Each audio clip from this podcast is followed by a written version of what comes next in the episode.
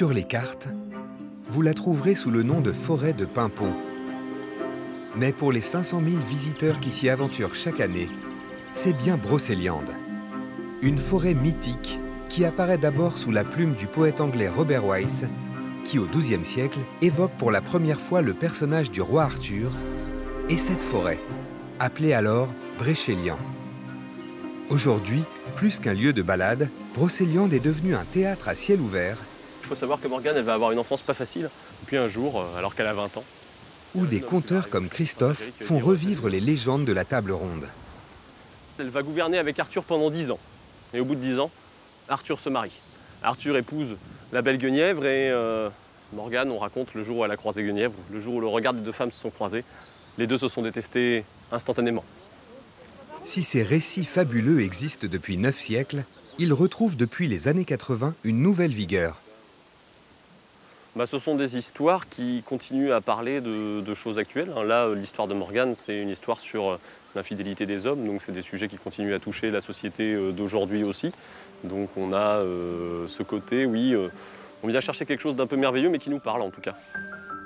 C'est toute notre enfance, c'est la féerie, c'est la magie, c'est vrai que ça explique plein de choses. Et c'est la première fois que je viens à Brocéliande. Et alors, qu'est-ce que vous en pensez? C'est génial.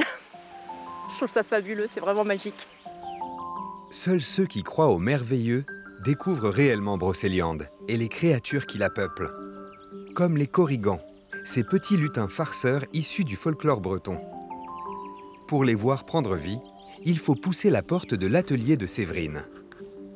Peintre et illustratrice, elle fait du fantastique son univers et de Brocéliande sa muse. La Bretagne, en général, est un pays d'eau et de brume.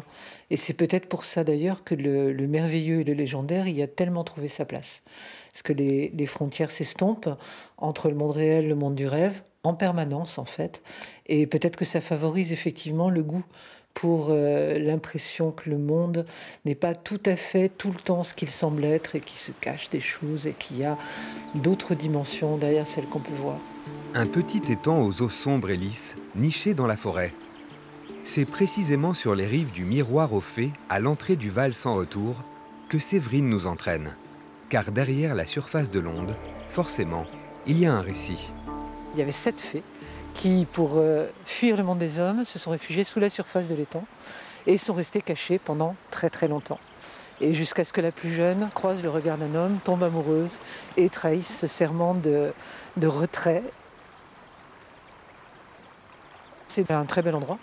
Et il est très symbolique en fait de la magie qui opère ici en Brocéliande, euh, un peu comme le miroir d'Alice au pays de merveille, le passage entre deux mondes, le monde du rêve, le monde de l'imaginaire, le monde de la féerie sous la surface, et au-dessus le monde de la forêt et le, lac, l'étang qui en fait comme la, la zone frontière entre les deux. Donc c'est très propice au rêve et à l'imaginaire. Brocéliande s'étend sur 12 000 hectares, une forêt plus vaste que Paris. Philippe Manguin, photographe, la connaît comme personne. Il sait où se trouve chaque arbre remarquable. Majestueux. À chaque fois que j'arrive devant cet arbre, c'est impressionnant quoi. Il dégage quelque chose d'incroyable. de la puissance, de la force, et puis euh, c'est vénérable. De cet Éden, il a fait des milliers de clichés.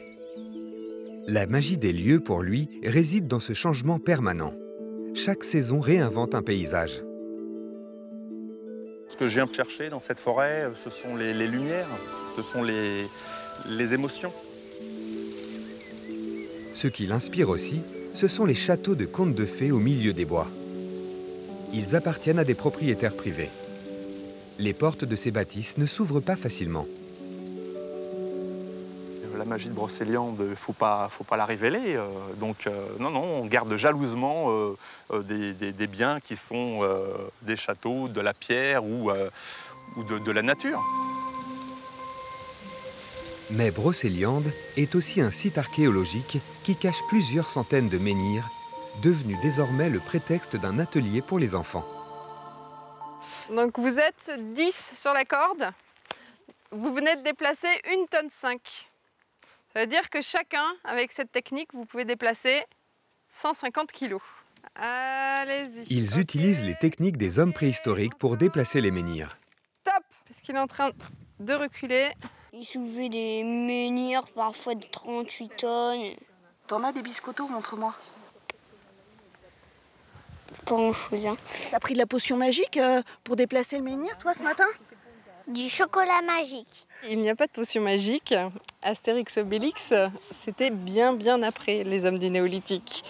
Le- les menhirs, ils ont été déplacés il y a 6500 ans, à la fin de la préhistoire. Au bout de quelques heures, on quitte Brocéliande comme on s'éveille d'un rêve, cherchant à prolonger encore un peu cet univers où les fées et les preux chevaliers peuvent encore exister.